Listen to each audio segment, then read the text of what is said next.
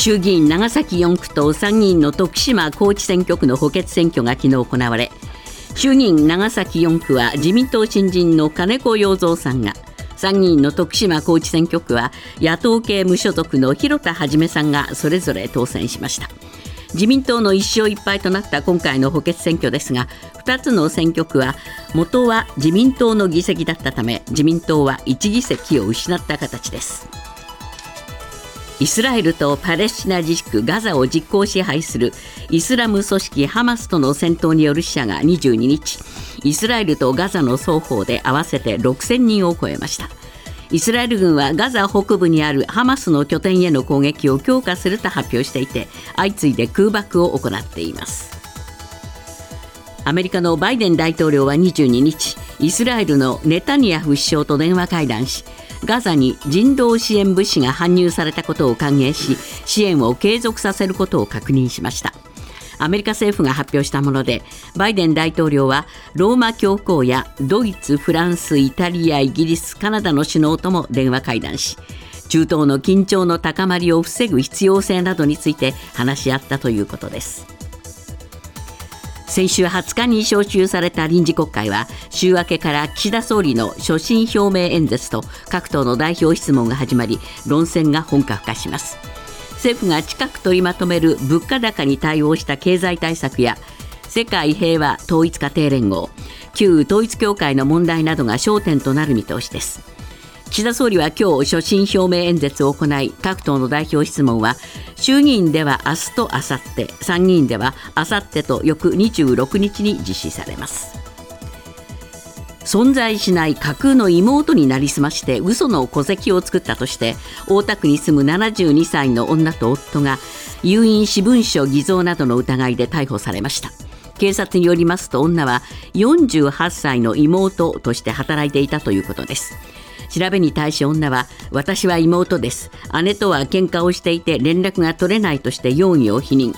夫は容疑を認め妻は若く見られたかったと話していたと説明しているということです。訃報です。シンガーソングライターのモンタヨシノリさんが今月18日大動脈解離のため亡くなりました。72歳でした。1971年にソロ歌手としてデビューしたモンタさんは1980年にバンドモンタブラザーズを結成し「ダンシング・オールナイト」が大ヒットを記録したほか西城秀樹さんの「ギャランドゥ」の作詞作曲を手掛けるなど多くの作品を残しました。続いてスポーツです。国内女子ゴルフのノブタグループマスターズ GC レディースは昨日最終ラウンドが行われ菅沼菜々が2アンダーで回り通算14アンダーで優勝しました。韓国で行われたアメリカ女子ゴルフの BMW 女子選手権は昨日最終ラウンドが行われ古江彩佳は通算11アンダーで首位と5打差の10位に入りました。一方千葉県で行われた男子の ZOZO チャンピオンシップは石川遼が通算7アンダーの4位と健闘しました。優勝は14アンダーのコリン・モリカワでした。サッカーの J2 で首位の FC 町田ゼルビアが昨日ロアッソ熊本を3対0で下し J1 初昇格を決めました。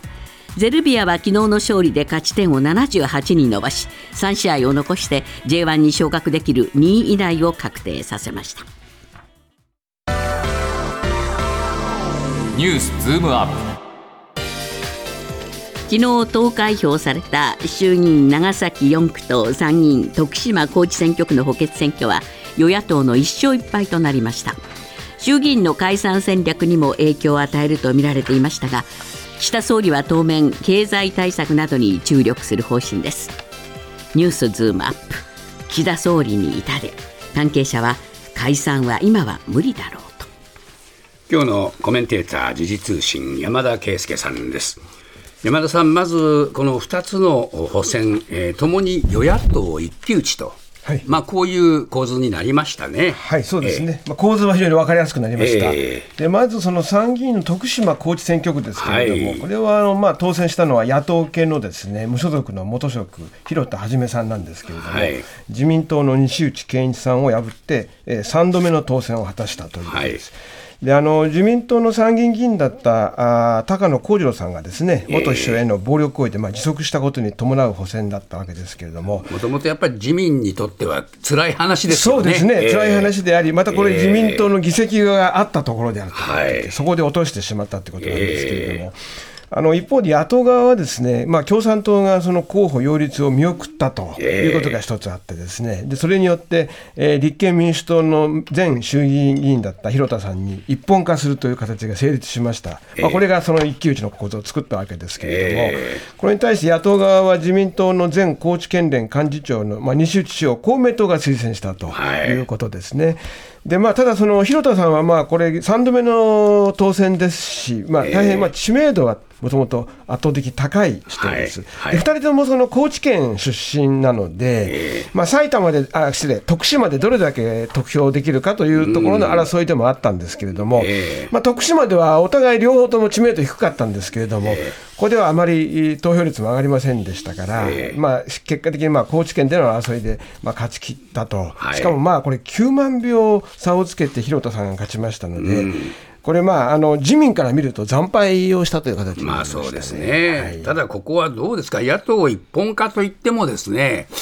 立憲はちょっと辛い立場にあるんじゃないんですまず立憲の看板でですね、えー、そね。その入らないでくれと、で共産党もまあそうだったんですが、同じように立憲もその、まあ、大手を振ってですね、えー、えー、はっきりとした応援をする体制を可視化することはできなかったと、そうですよね、これもうしないでくれというのがこう陣営、広広田陣営のまあ希望だったわけで。ですから立憲色がないわけですもんね。えー、ですから今、先ほどもご紹介ありましたけれども、これ、立憲が勝った勝ったと言えるのだろうかということに関しては、これは疑問符がつきますが、そうですね、一方で事実上、統一候補的になったのも事実なので、結果的にはね、えー、ですから、その面は悪くないというところで、あ、えー、あのなかなか評価は難しいんですけど、やっぱり、でね、でもやっぱり結果がすべてということでいけば、やはりや自民党の方が痛手が大きいと思いますね。ただ、まあ、立憲も褒められたもんじゃなかったいや、全然、まあ、これからの課題が逆に浮かび上がったとも言えるぐらいですね。一方、長崎です、えー、これで問題が長崎ですね、えー、これ、衆議院長崎4区ですけれども、これ、補欠選挙はですね、えー、自民党の新人の金子洋三さん、まあ、立憲民主党前職の前職のですねね、末次誠一氏を破って初当選したんですけれども、うん、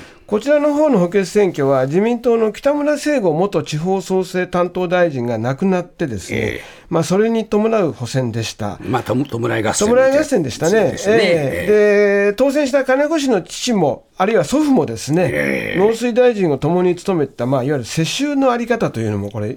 と問われた格好になったんですけれども、まあ、自民党は北村さんの議席を守る格好にはなりました。ただ、ここはですね、中身としては、これ、保守ではかなり分裂しましたのでね、苦戦を強いられたという格好になったんですけれども、まあ、しかし、これ、苦戦したということは、やっぱり苦戦してはいけないところで苦戦してますしね、これ、岸田派でしたしね、北村さんも。ですからこれはあのよく保守保守勢力のまあ分裂が大きな痛手であったということは、あの大きな理由に言ってますけれども、あの挙げてますけれども、やはりこれ、投票率がですね、低かったことが非常に、まあ、なんとかこうしのげた大きな理由でですね、ですから自民党の関係者の中で、これ、もし投票率が上がっていればですね、これやっぱりその、もうそもそも岸田さんの政権に対政府にあの政治運営に対する批判というのが、最近の世論調査でははっきり出ているということもありますしね、投票率上がればですね、これは負けていたんじゃないかっていうような言い方をする人もあのいますね。これだけしかし投票率が低くなっちゃうっていうことの意味っていうのも結構大きいですよね。そうなんですね、えー、でやっぱりこれは政治全体に対する、まあ、期待感が薄い、えー、で特にこれ、まあ、保守勢力が分裂といっても、やっぱり野党がですね、えー、もっとこうしっかりと頑張っていれば投票率上げられたわけですから、はい、まあ、そういう意味では政治に関心を持たない人、あるいは政治に期待を持たない人が最近、世論調査で出ています、よくあの現れていますけれども、はい、まあ、そうしたことがこうした選挙結果につながった、つまりぎりぎり逃げ切る、自民党を逃げ切る形にしたということだとそうですね、それとも相変わらず世襲ですもんね。これはね、やっぱり世襲批判、えー、この世襲批判がまた保守の分裂を生んでるって形にもなっているわけなんですけれどもね。えーやはりそのずっと世襲で、まあ、ご本人はですね自分はもうそのいつまでもボンボンじゃないんだと、世襲じゃない、世襲がどこ悪いんだというようなまあ感じだったし、それは確かにですね世襲イコールすべて悪いわけじゃないんですけれども、ただこれだけですねやっぱり世襲批判がある中で、これ、やっぱり民意の中には、世襲に対する批判ってやっぱりこう読み取らなければいかんと思うんですね、自民党も。ですから、これはあのなかなか今後の選挙戦を戦う上でも、非常に自民党にとっては教訓も多い選挙だったと思います、ね、そうですね、はいまあ、総体として、この2つの選挙を見て、山田さん、どうお感じになりますか？私はやはり、この選挙に対する国民の目というのは、選挙に行かない人が多かったことも含めて、ですね、やはり岸田政権に対する批判と期待感の薄さと、やっぱり私、今回ですね、やっぱり思いますのは、それが非常に今回のこのところの政治運営の中ではっきりしたのは、やっぱり内閣改造だと思うんですね。あれはやっぱり保身と内向きと、その先にあるのが岸田さんの再選ありきだと。で再選を目指すのはどの、まあ、総裁も総理もですね、まあ、ある種は当たり前なんですが、岸田さんの場合、これがあまりにも見えすぎて、ですねで国民に、まあ、アピールするよりも、とにかく内輪を固めるんだというところがはっきりしてると、それからまあ政策面でも所得税減税というのを急に言い出した、まあ、これはまあ増税メガネに対する、まあ、その打ち消そうとしたわけですけど、その先になぜ打ち消そうとしてるか、やっぱり岸田さんは次に衆議院選挙で勝って総裁選挙に勝ちたいんだなというのが、やっぱりこれも透けて見えてしまって、ですね、まあ、そういう意味では国民をあの舐めてはいかんぞというのがやっぱり大きい、私は今回のメッセージだと思いますね。ニュースズームアップ。パレスチナ自治区ガザを実効支配するイスラム組織ハマスは21日拘束している人質のうち新たに2人を解放すると発表しました。ただイスラエル側が受け入れを拒否したと主張。これに対しイスラエルはプロパガンダだとして否定しています。ニュースズームアップ。人質をめぐって駆け引きが続くイスラエル・ガザ情勢。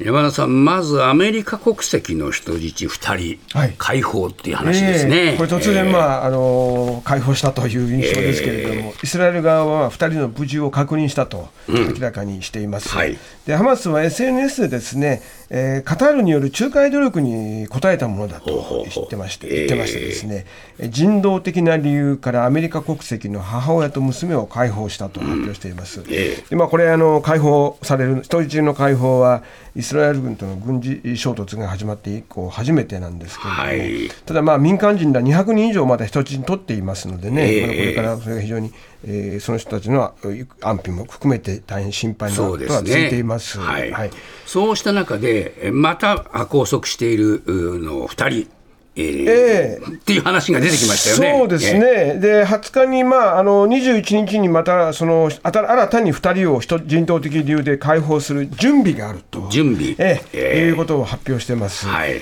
まあ、あの20日に解放したアメリカ人2人と同じ手順で22日に解放する準備ができているというふうにハマス側は言ってるんですが、えー、ただ、イスラエル側に拒否されたというふうにも主張しているんですね、まあ、このあたりの真偽がどうなのか。拒否っていうのはどういう意味なんでしょうか。えー、これ、まああの、イスラエル側の、イスラエルの首相府はですね、えー、ハマスによる虚偽のプロパガンダには関与しないと応じていまして、えー、この言葉から推測すると、まあ、これ、本当にまあまず準備しているのかということも含めてですね、まあ、揺さぶりをかけている可能性があると。えー、でその先にはやはりこれ、結局、ハマス側はですね、まあ、停戦と引き換えにしようとしてるわけですよね。えー、ですから、これ、停戦を勝ち取るために、その解放を、まあ、匂わせているに過ぎなくて、まあ、これを指して、これを疑ってるってことですね、イスラエルは。だからそのことを、まあ、虚偽のプロパガンダという表現をしていると思うんですけれども、えー、このあたり、水面下どういう動きになるかというのは、これ、刻一刻とこれから新しい情報が入ってくると思うので、これはまあ、あの期待を込めてなんですが、見守るしかないという感じはいたします。そうですね、はいまあこれ、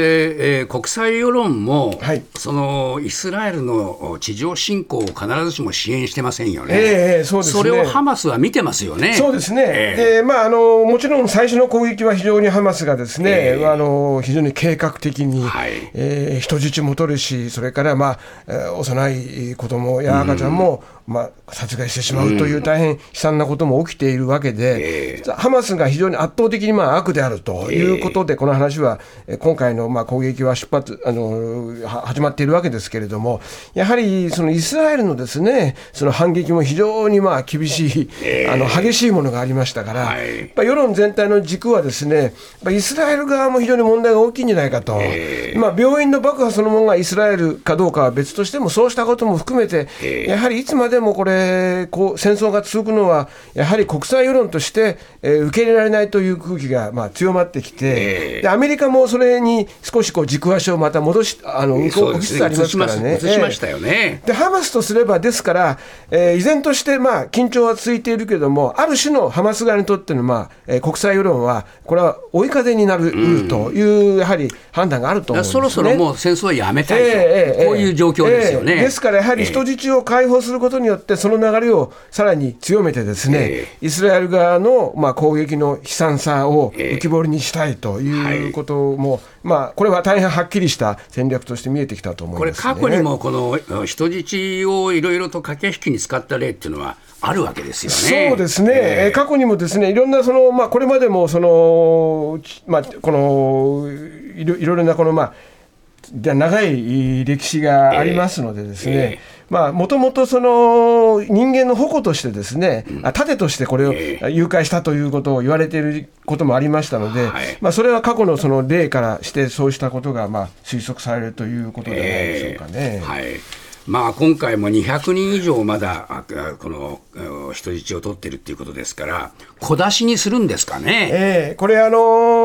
ーまあ、ある意味でこれ、今、人質がいることがですね、えー、ぎりぎりの、まあ、この、まあ、今の状況を作っているわけですけれども、はい、ただこれ、これから先ですね、やはりイスラエルの世論も、しかしかといって甘く見てはいけないのはですね、やはりどこかで踏み切るタイミングは見ている可能性があります。地上侵攻えー、地上侵攻ですね。で、地上侵攻を、おこれを、まあ、あの、ハマスの動きによって、えー、少しこう、時間を遅らせるような動きは見えつつありますけれども、今、アメリカなんかの報道を聞いてても、じゃあ、イスラエルがそれに思い直そうとしているかということに関しては、特にイスラエルの世論はですね、えー、依然として大変好戦的ですから、国際世論とは違ってですね、ですから逆に言うと、これあの、イスラエル政府にとって、このまま持ちこたられるかというところと、また天秤にかける時期が来ますので、これ、私はある時期でやはり、この望みたくはないけれども、またこれ、大きなその戦闘行為にイスラエルが出る可能性は、まだ私は、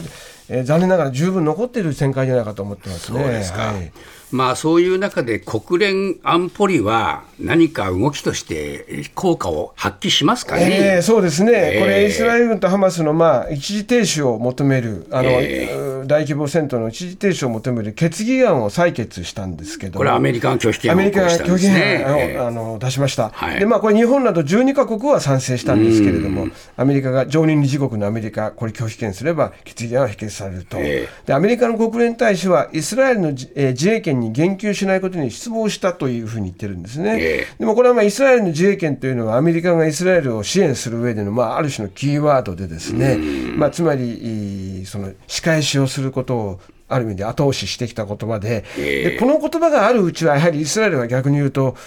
アメリカの支持がまだ得られているということになりますのでね、でアメリカは逆にここを譲ると、国内でまた、えー、国内でアメリカの、まあえー、新イスラエル派の批判、これはあの民主党、共和党を超えて、まだ根強いのがありますから、うん、ここも天秤にかけてるっていう状況だと思うんですよね。そうですね、アメリカはもう今度は、ハマス非難の、えー、決議案を提出するという決議案を提示すると言ってますね。こういう状況ですから、ちょっと国連もまだ混乱の状況ですよね。全くその停戦するとか、戦闘を停止するというところに至るには、まだ全然まだこの近づいていない、紆余曲折、これからまだまだあるという印象です。これやはり今後のキーは、やっぱりアメリカの動きですか、えー、私はやはりですね、このアメリカがこうした態度を取っている以上は、イスラエルはまだ頑張りますから、えー、だからもう本当にアメリカが明確にここでやめるべきだということで、うん、まあ、それこそこの決議案に採択に応じるとかですね、えー、えー、このあるいはこれから出そうとしている、まあ、その決議案ですね、アメリカの方から出そうとしている、